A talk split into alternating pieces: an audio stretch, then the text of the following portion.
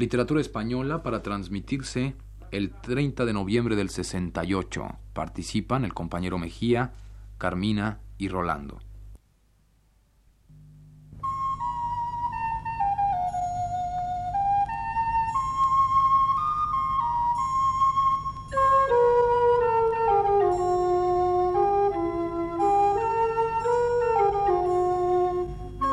Este es el programa Literatura Española.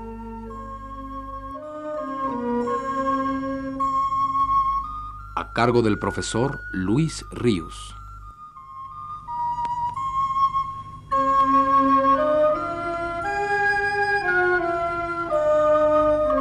El profesor Luis Ríos nos dice en su texto más reciente.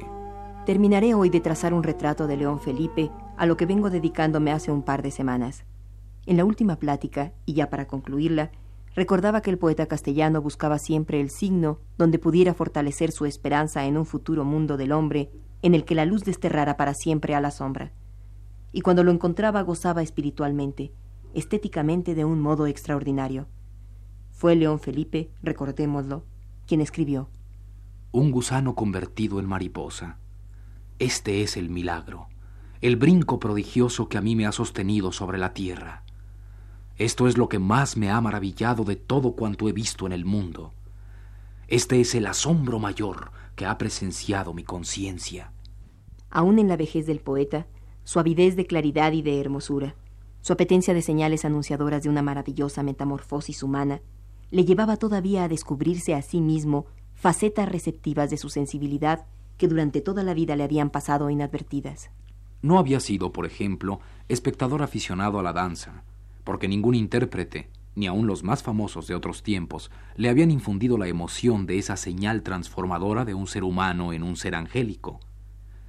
Y cuando vio a la bailarina Pilar Rioja danzar la música de los barrocos italianos a la usanza española, con castañuelas en concierto, se quedó maravillado.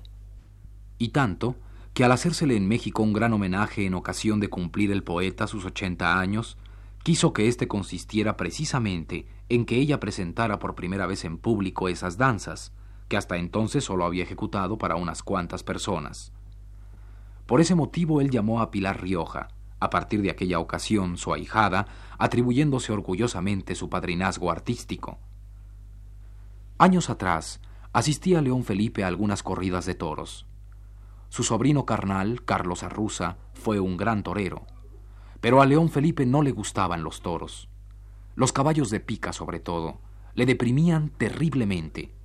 Le lastimaba su fealdad y la trágica humillación a que se le sometía. En su último libro, aún inédito, intitulado Rocinante, ha dejado algún testimonio de esto.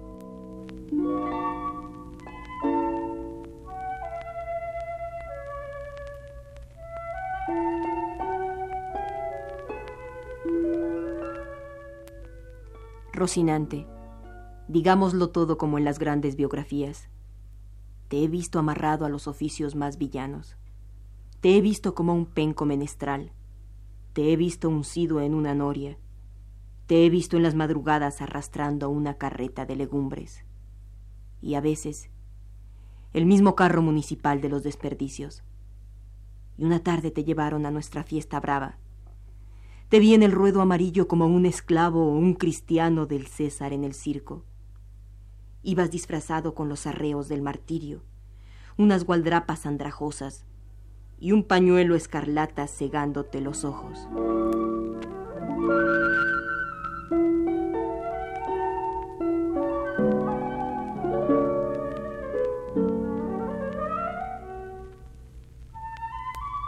León Felipe alcanzó en su vejez Iba a cumplir 85 años cuando murió, tras una larga vida de sufrimientos y de angustias, una serenidad, una bondad, una placidez, que lejos de disminuir la fuerza, la violencia, el desgarramiento que su palabra poética y su actitud humana tuvieron siempre, los complementaron maravillosamente.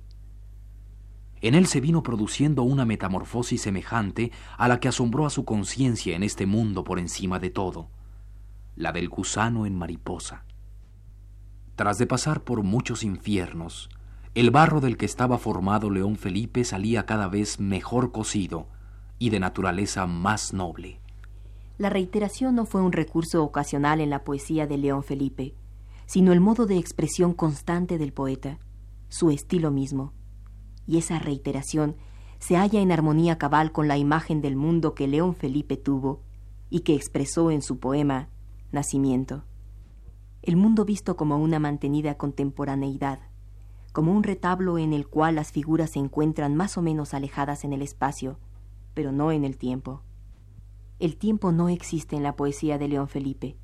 La reiteración no es un sucederse en el tiempo, una angustia, una idea, sino mantenerse permanentemente tal angustia, tal idea, en cada uno de los hombres que forman el retablo del mundo. La reiteración es como un eco en su poesía.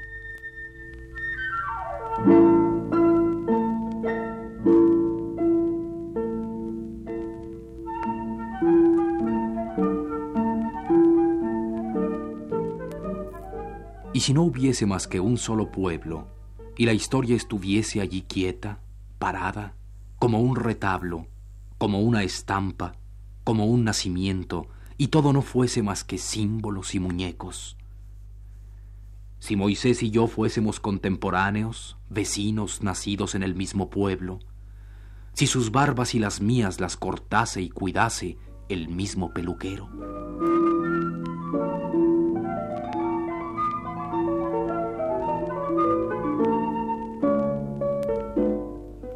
León Felipe nos presentó el mundo, la vida del hombre, en el plano de un puro presente, como si se tratase de una representación donde las criaturas de todos los tiempos, reunidas, apostrofan al creador de la tragedia pidiéndole que aparezca, y donde clama cada una de ellas por su permanencia, por su inmortalidad, con palabras tan hermosas y tan desesperadas como estas.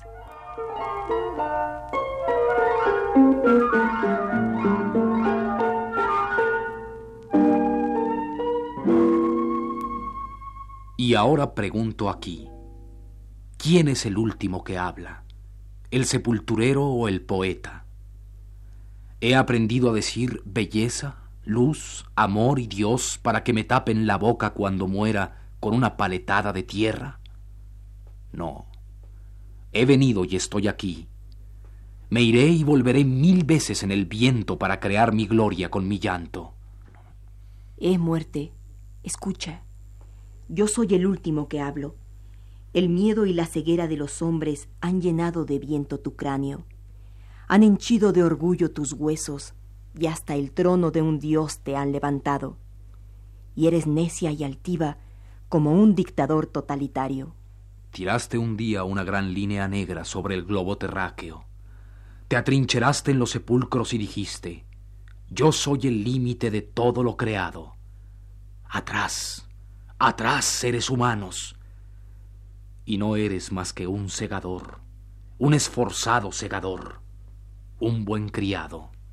Tu guadaña no es un cetro, sino una herramienta de trabajo. En el gran ciclo, en el gran engranaje solar y planetario, tú eres el que corta la espiga, y yo ahora el grano, el grano de la espiga que cae bajo tu esfuerzo necesario necesario no para tu orgullo, sino para ver cómo logramos entre todos un pan dorado y blanco. Desde tu filo iré al molino. En el molino me morderán las piedras de basalto, como dos perros a un mendigo hasta quitarme los harapos. Perderé la piel, la forma y la memoria de todo mi pasado. Desde el molino iré a la artesa. En la artesa me amasarán, sudando y sin piedad unos robustos brazos. Y un día escribirán en los libros sagrados. El segundo hombre fue de masa cruda como el primero fue de barro. Luego entraré en el horno, en el infierno. Del fuego saldré hecho ya pan blanco, y habrá pan para todos. Podréis partir y repartir mi cuerpo en miles y millones de pedazos. Podréis hacer entonces con el hombre una hostia blanquísima el pan ácimo donde el Cristo se albergue. Y otro día dirán en los libros sagrados, el primer hombre fue de barro, el segundo de masa cruda, y el tercero de pan y luz. Será un sábado cuando se cumplan las grandes escrituras. Entre tanto, a trabajar con humildad y sin bravatas, segador esforzado.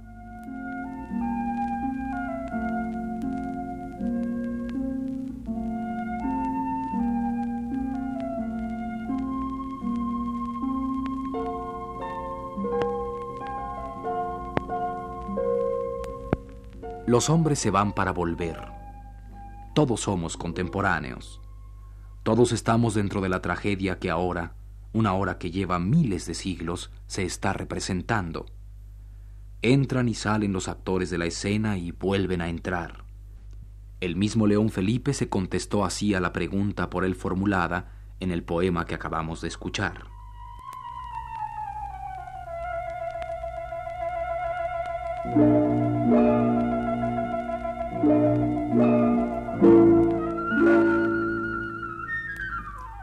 Volveré mañana en el corcel del viento, volveré, y cuando vuelva, vosotros os estaréis yendo, vosotros, los alcabaleros de la muerte, los centuriones en acecho. Bajo la gran ojiva de la puerta, los constructores de ataúdes, que al medir el cuerpo amarillo de los que se van, con la cinta de metro y medio de los alfayates, decís siempre, ¿cómo crecen los muertos? Oh sí, los muertos crecen. El último traje que se hicieron al amortajarlos ya les viene pequeño. Crecen.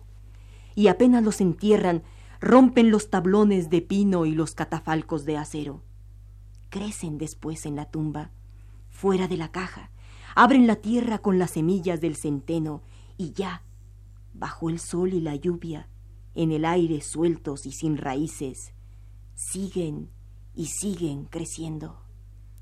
Yo me voy a crecer con los muertos. Volveré mañana en el corcel del viento. Volveré y volveré crecido. Entonces vosotros que os estáis yendo no me conoceréis. Mas cuando nos crucemos en el puente yo os diré con la mano, Adiós al caballeros, centuriones, sepultureros. A crecer, a crecer, a la tierra otra vez al agua, al sol, al viento, al viento, otra vez al viento.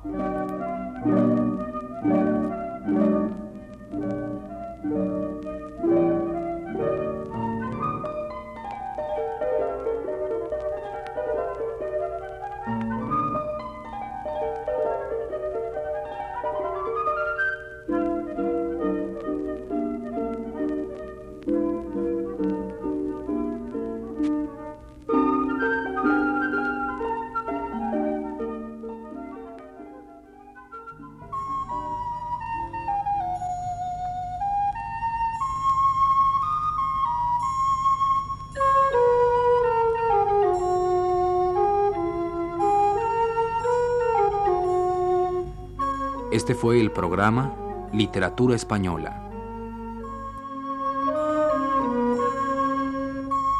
A cargo del profesor Luis Ríos.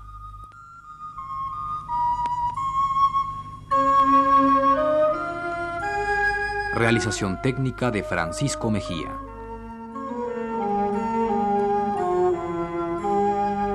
Voces de Carmina y Rolando de Castro.